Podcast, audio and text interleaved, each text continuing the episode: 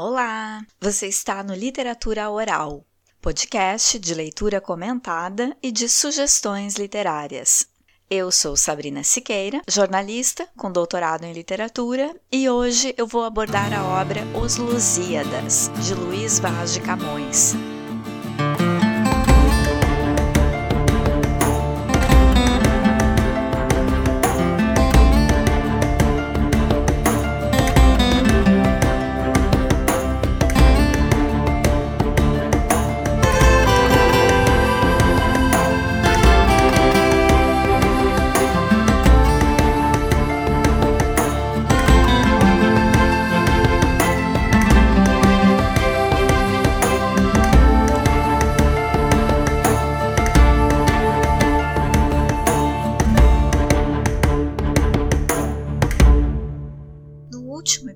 Episódio, eu li os romances 21 e 24, ou Romance das Ideias e Romance da Bandeira da Inconfidência, do livro Romanceiro da Inconfidência, de Cecília Meirelles. Depois disso, eu postei uma faixa bônus sobre como eu tive a ideia de fazer o podcast de leitura comentada, a partir da leitura do início de O Continente, o primeiro volume da trilogia O Tempo e o Vento, de Érico Veríssimo. Hoje, então, eu vou fazer algumas considerações sobre Os Lusíadas, de Camões. Luís Vaz de Camões nasceu em Lisboa em 1524 e morreu na mesma cidade em 1580. Então, hoje eu não preciso me preocupar com direitos autorais, né? Os Lusíadas é considerada a maior obra do Renascimento português. É uma epopeia renascentista então, vamos saber um pouquinho sobre esse modelo que é a épica renascentista ou epopeia renascentista. O modelo épico renascentista caracteriza a manifestação épica do discurso surgida no século XVI e, por isso, contaminada pela concepção literária renascentista.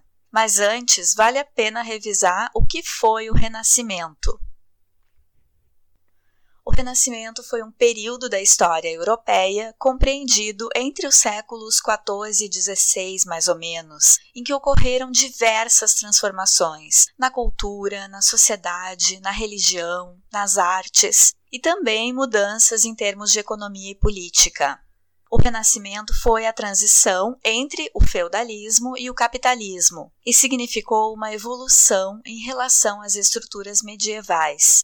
Lembrando que durante o período medieval, que durou em torno de mil anos, o sistema era o feudalismo e a sociedade era dominada pela religiosidade tóxica e pelo misticismo. Eu digo religiosidade tóxica porque, como a ciência não encontrava espaço para se desenvolver e não encontrava esse espaço muito em função do dogmatismo da Igreja Católica, que via os avanços científicos como heresia e como pecado, as pessoas eram mantidas ignorantes. E com isso se proliferavam crenças e mitos sobre doenças serem desígnios divinos ou sobre os pecados se manifestarem como pestes, quando na verdade eram decorrência da falta de higiene e da falta de conhecimento dos agentes patogênicos. Era um tempinho brabo de se viver. A gente gosta, né, de assistir séries e filmes com a estética medieval. Eu gosto muito dessa estética. Tá aí O Nome da Rosa, livro de Humberto Eco, de 1980, que foi super sucesso, é um sucesso, sobre assassinatos misteriosos em um mosteiro italiano medieval. Já virou filme de sucesso na década de 80 e tá aí virando série. Quer dizer, a gente curte essa estética, né? Gosta de saber sobre os mistérios que rondavam aqueles tempos sombrios da Idade Média. Mas a verdade é que viver esse tempinho deve ter sido dureza. O Renascimento recebeu esse nome em razão da valorização da antiguidade clássica, que, por sua vez, representava diminuição da influência do dogmatismo religioso e do misticismo sobre a cultura e a sociedade, com a contrapartida da valorização da racionalidade, da ciência e da natureza, então, com o Renascimento, veio uma diminuição da influência da igreja, da influência da religião sobre o pensamento e uma valorização da ciência e da racionalidade. Tu vê que a gente está precisando outro renascimento, né? Pelo menos aqui no Brasil. Nesse processo de valorização da ciência e da razão, o ser humano é valorizado e colocado no centro dos interesses. A caracterização do modelo épico renascentista foi feita justamente a partir da análise de Os Lusíadas, obra que traz em si uma síntese das evoluções que a epopeia sofreu desde a Idade Média, porque a epopeia é um gênero literário bem antigo. Mas afinal, o que é épica? O que é epopeia? Épica ou epopeia é um gênero literário no qual se tem um poema de cunho narrativo, que trata de grandes feitos, lendários ou históricos, com heróis que se destacam por suas qualidades superiores. Esse poema é extenso e o herói representa uma coletividade, não é narrado em sua individualidade. Ao falar de Os Lusíadas, eu estou falando do modelo épico renascentista. Vale fazer uma comparação com o modelo clássico. A principal alteração do modelo clássico para o renascentista da épica está relacionada à participação do narrador no mundo narrado.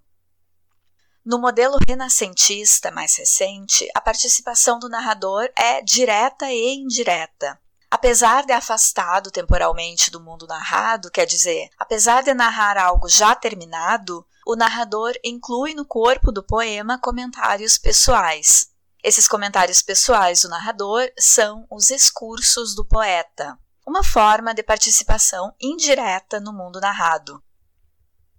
Por outro lado, ao elaborar parte da matéria épica através da criação dos episódios líricos, o narrador participa diretamente do mundo narrado, ainda que disfarçado na voz do herói. Essa elaboração da matéria épica feita pelo narrador, os episódios líricos, fazem a função da grandiloquência, que por sua vez tinha como função na épica clássica fazer a passagem do evento tematizado do plano histórico para o plano maravilhoso. Ou seja, por meio desses episódios, o herói ingressa no maravilhoso. Então, a gente pode dizer que o narrador ganha nova importância dentro da poesia épica renascentista. Os Lusíadas foi um projeto ambicioso de Camões. Com esse poema, o escritor pretendia atingir um valor épico capaz de superar a tradição da epopeia. Então, ele deixou de seguir integralmente aquela que era a estrutura épica reconhecida por Aristóteles a partir da observação das obras gregas Ilíada e Odisseia de Homero, os cantos cíprios de Estasino de Chipre e Pequena Ilíada de Lésquios de Lesbos. As epopeias homéricas serviram de modelo para produções épicas romanas e medievais posteriores. Ficou a formulação teórico-crítica de Aristóteles, consagrada como teoria, e a obra de Homero, consagrada como modelo de realização épica de valor. Só lembrando que Aristóteles foi um filósofo grego que foi aluno de Platão e professor de Alexandre o Grande ele é visto como um dos fundadores da filosofia ocidental, mas considerava mulheres como seres inferiores. Já naquele tempo, não era fácil ser mulher. Aristóteles destaca que no gênero épico o homem é mostrado melhor do que é. Então a gente tem os grandes heróis como Aquiles, como Ulisses, mostrados com qualidades supra-humanas de caráter, de força, Outra característica da epopeia para o filósofo é que tem a função de cantar assuntos sérios, assim como a tragédia, mas difere da tragédia por não ter limite de duração, não empregar versos simples e não usar a forma narrativa. A epopeia é inverso. Em relação aos assuntos sérios, lembra que para Aristóteles era a comédia que abordava os assuntos mundanos ou baixos, ou menos sérios, como ele considerava. O papel literário cultural designado à epopeia é o de representar, por meio de extenso texto lírico narrativo, a história e os mitos das nações. Esse gênero utiliza principalmente o metro heróico como medida, que é também chamado exâmetro datílico ou exâmetro heróico, que é uma forma de métrica poética ou esquema rítmico. é tradicionalmente associado à poesia épica, tanto grega quanto latina, como a Ilíada e a Odisseia de Homero e a Eneida de Virgílio. A Ilíada é a história da Guerra de Troia, que tem Helena e o cavalo cheio de guerreiros gregos que é deixado a Troia como presente. Por isso, aquela expressão, presente de grego, para quando é um presente ruim. A Odisseia é a continuação da guerra, quando um dos reis gregos, Ulisses, retorna à sua terra depois da guerra, retorna a Ítaca e passa por uma série de peripécias até retornar a Penélope, a sua esposa. E Eneida é a história de um troiano que se salva dos gregos na Guerra de Troia e peregrina até a Península Itálica, porque o seu destino era dar origem aos romanos. Nessas três histórias existem as personagens humanas e os deuses, que interagem com os heróis. Se a gente está falando de interação entre humanos e seres divinos, estamos falando de um plano maravilhoso. Então, a epopeia integra os planos histórico e maravilhoso, as dimensões real e mítica. Estudiosos identificam quatro modelos épicos principais: o clássico, o renascentista, no qual estão inseridos Lusíadas, o moderno e o pós-moderno. O herói épico é um ser que transita simultaneamente pelas dimensões real e mítica, o que lhe confere uma dupla condição existencial. No poema épico, essa dupla condição existencial se traduz no fato de o herói atuar no plano histórico e no plano maravilhoso, integrando-os. A figura do herói, entretanto, não tem características padronizadas. Essas características vão evoluindo de acordo com a concepção literária que as contamina, tal como ocorre com os modelos épicos. Em Os Lusíadas, Camões constrói uma poesia de reflexão que apresenta alguns elementos do maneirismo, que traduz o pessimismo de uma época cheia de contradições. O maneirismo é uma estética cheia de constantes vai-e-vens de ideias conflitantes, de choques entre a materialidade e a espiritualidade, e um certo pessimismo. A poesia de Camões não deixou de fora a tradição medieval, mas absorveu e desenvolveu a estética renascentista. Vamos às características do poema.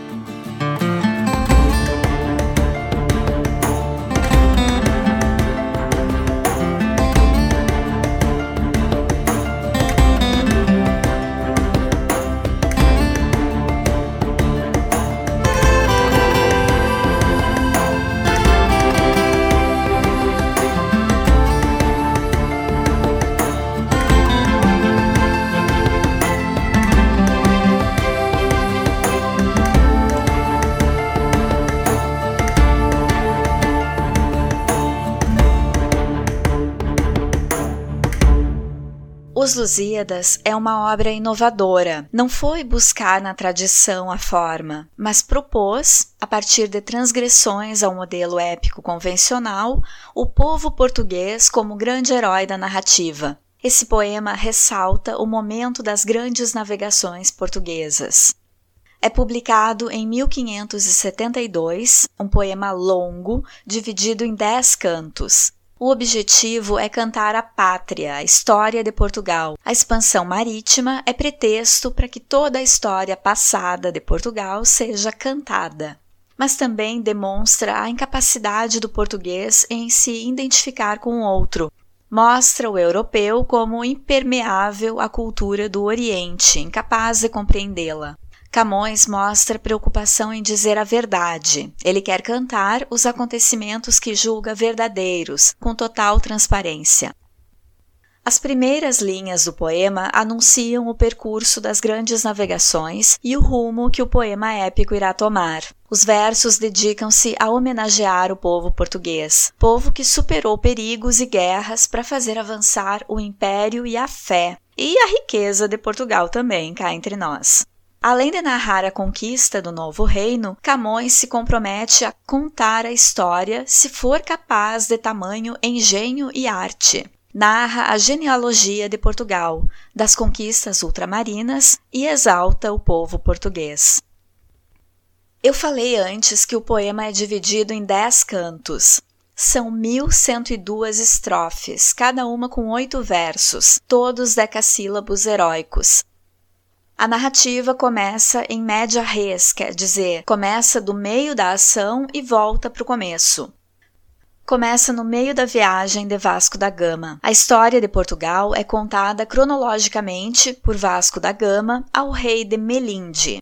A viagem à Índia é uma metonímia de todas as navegações portuguesas. Melinde é uma cidade no Quênia, que no século XIV recebia mercadores portugueses. Foi um porto concorrido no Oceano Índico e importante nas conquistas de Vasco da Gama. A construção do poema é um pouquinho repetitiva. Parece que o nosso amigo Camões estava querendo se alongar. O herói guerreiro é protegido por determinados deuses e perseguido por outros, até que, graças à sua valentia, coragem e persistência, supera as armadilhas e consegue chegar à terra distante, onde funda um novo reino, o principal inimigo dos portugueses no poema é Baco, que sente ciúme e inveja e é o responsável por todas as ciladas, direta ou indiretamente. Agora eu vou destacar alguns episódios importantes no poema. O episódio do Velho do Restelho, Embora os Lusíadas sejam elogio às grandes navegações, esse episódio, no canto 4, se apresenta como uma contrariedade. O velho do restelho é aquele que questiona e até discorda da partida das naus. Ele representa aqueles que ficam para trás após a partida dos homens para a grande empreitada. O episódio da Ilha dos Amores. Outra contradição dentro do poema por fazer alusão ao amor carnal. No canto 9, um lugar místico surge em meio à rota onde os guerreiros vão repousar, rodeados de amantes os versos foram pouco censurados, apesar da alusão ao culto pagão em uma época em que os jesuítas governavam. A obra caiu nas mãos de um censor dominicano, o frei Bartolomeu Ferreira, que não só não solicitou grandes cortes ou alterações, como elogiou o autor e premiou Camões com 15 mil réis por ano. A segunda edição da obra, publicada em 1584, aí sim sofreu alguma censura. A redação de Os Lusíadas durou 12 anos. Nesse meio tempo, Camões foi preso e exilado para a China. No canto 10, ele faz uma referência ao injusto mando. Nessa ocasião de ida para a China, houve um naufrágio no navio em que estava e reza a lenda que ele teria salvo o manuscrito a nado, com as páginas se perdendo no mar. Em 1571, já de volta a Portugal, Camões finaliza os Lusíadas e o oferece a Dom Sebastião, que foi rei de Portugal até 1578, tendo depois desaparecido no mar.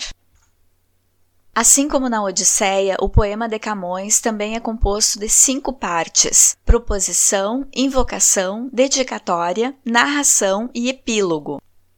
A proposição, no canto 1, é onde o narrador apresenta o tema do poema. A viagem de Vasco da Gama às Índias e as glórias do povo português, comandado por seus reis que espalharam a fé cristã pelo mundo. Vai da primeira à terceira estrofe. A invocação também fica no canto 1, da quarta à quinta estrofe, e consiste na invocação das musas do rio Tejo, as Tágides.